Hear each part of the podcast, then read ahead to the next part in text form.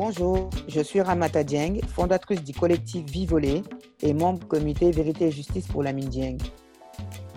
Je suis l'invité aujourd'hui d'Isolation thermique, un podcast de la coordination Action Autonome Noire produit par Kizu Studio. Aujourd'hui, le terme est violence policière.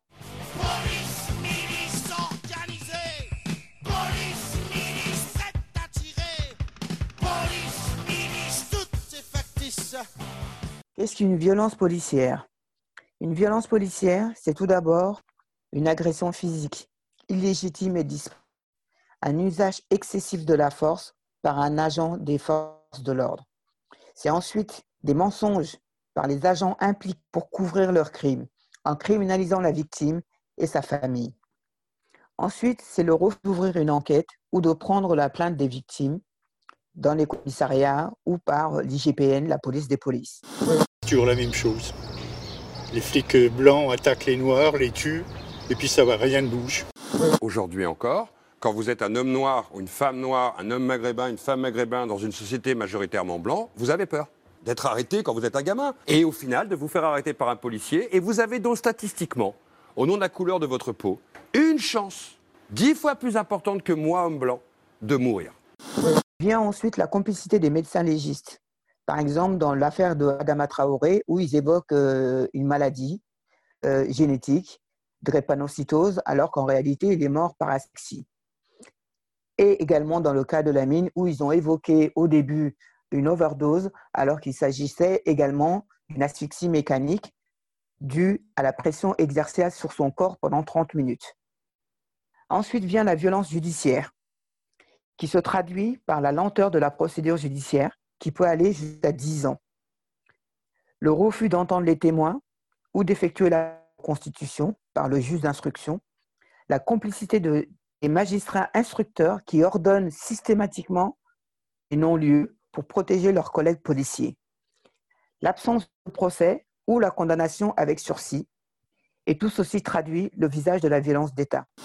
Cela ne me surprend pas parce que euh, l'attitude de déni en ce qui concerne les violences policières en France est, est tout à fait classique et depuis longtemps.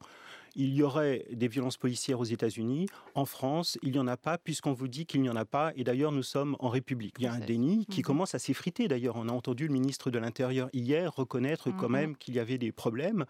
Alors même qu'il y a des travaux, des études, le défenseur des droits a parlé de discrimination systémique à propos des policiers du 12e arrondissement. Donc il y a quelque chose qui est en train de se passer en France. On ne peut plus simplement renvoyer cette question à un autre pays comme si nous, nous étions miraculeusement protégés euh, d'une réalité qui est pourtant euh, évidente, euh, qui est celle d'une partie de la jeunesse française. 90% des victimes sont des Noirs ou des Arabes. Donc la dimension raciste des violences policières, on ne peut pas l'évacuer. C'est une réalité. En France, aujourd'hui, les syndicats policiers et les politiques, les partis politiques, essayent de mettre en place des lois qui visent à interdire de filmer la police, à interdire de, de, de, comment dire, de filmer les violences policières.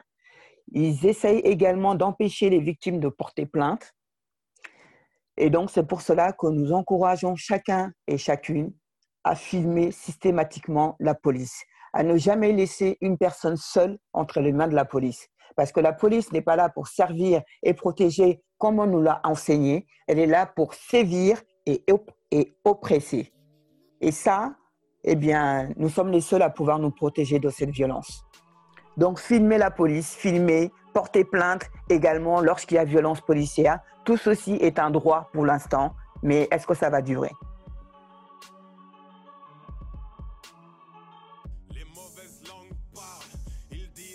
Disent que je ne cherche qu'à peser, mais je leur en veux pas. Ces gens-là ne savent pas creuser, ne savent que bla bla. Mais combien de fois ont-ils osé? Ils ne se mouillent pas.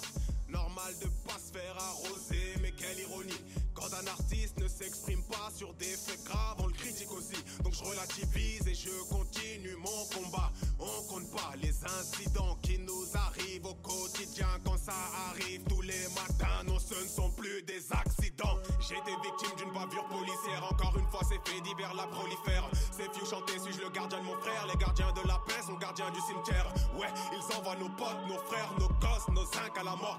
Sale, je trouve que c'est paradoxal. Mais madame la juge trouve ça normal. Je suis Adama, je suis Théo, je suis au sixième des Bouna. C'est un fléau, y a de quoi devenir fou là. Mais dans les échos, on nous parle que du fou là. Arrêtez votre justice en demi-teinte. Nos réclamations sont des semi-plaintes pour vous. Cessez vos petites feintes. Tout Paris chauffera comme en 2005, c'est tout. Non pas d'appel à la violence, mais malheureusement ce sont les risques qu'ils encourent. Donc je fais parler mon insolence pour vous dire que c'est clairement pas ce qu'on apprend en cours. On parle d'égalité dans notre devise, mais on nous divise. Je me sens pas très apprécié par les forces de l'ordre dans tout périsse. Non, je minimise, pas pas la réalité. Demande pas d'être mieux traité.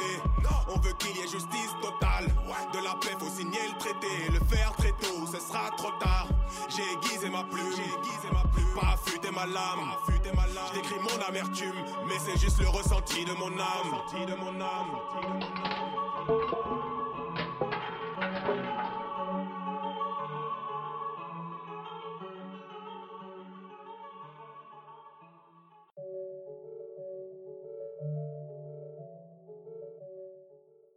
Révolte, elle est archi normale. Parce qu'au bout d'un moment, bah, il faut que ça cesse. Donc c'est tout à fait normal. Je suis tout à fait d'accord avec ce qui se passe. Parce que c'est pas normal que la police euh, ne joue pas son rôle correctement. C'était Isolation thermique, un podcast de la coordination Action Autonome Noire, produit par Kizu Studio. Vous pouvez retrouver le podcast sur toutes vos plateformes et nous suivre sur Instagram, at Isolation thermique. Pour soutenir Kizu Studio, rendez-vous sur kizustudio.org, sur Facebook, Twitter et Instagram. On vous donne rendez-vous dans deux semaines avec un nouveau terme et un nouvel intervenant. À bientôt.